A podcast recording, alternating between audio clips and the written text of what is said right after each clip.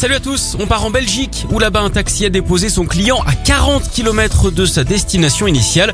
La raison, il ne voulait pas payer sa course. Ironie de l'histoire, il voulait se rendre à la bourse mais visiblement sans délier la sienne. Alors on parle de seulement 17 euros. Hein. Non seulement le taxi a débarqué son client en pleine brousse, mais en plus il l'a filmé car l'homme n'en était visiblement pas à son coup d'essai.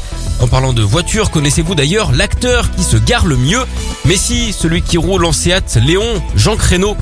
On enchaîne en Angleterre avec la palme du jour décernée à cette étudiante de 21 ans. La jeune femme a dû appeler les pompiers car elle s'était coincée dans sa propre machine à laver. Apparemment, ça se serait passé lors d'une soirée bien arrosée avec ses colocataires. Ils l'ont retrouvée engagée jusqu'aux hanches dans la machine. Programme délicat donc pour les soldats du feu qui sont arrivés sans tambour, ni trompette d'ailleurs. Bref, ils sont parvenus à l'extraire tant bien que mal. Ça n'a quand même pas dû être facile, hein. il devait être lessivé. D'ailleurs, vous connaissez le comble hein, pour un employé de pressing notamment, avoir à repasser son diplôme.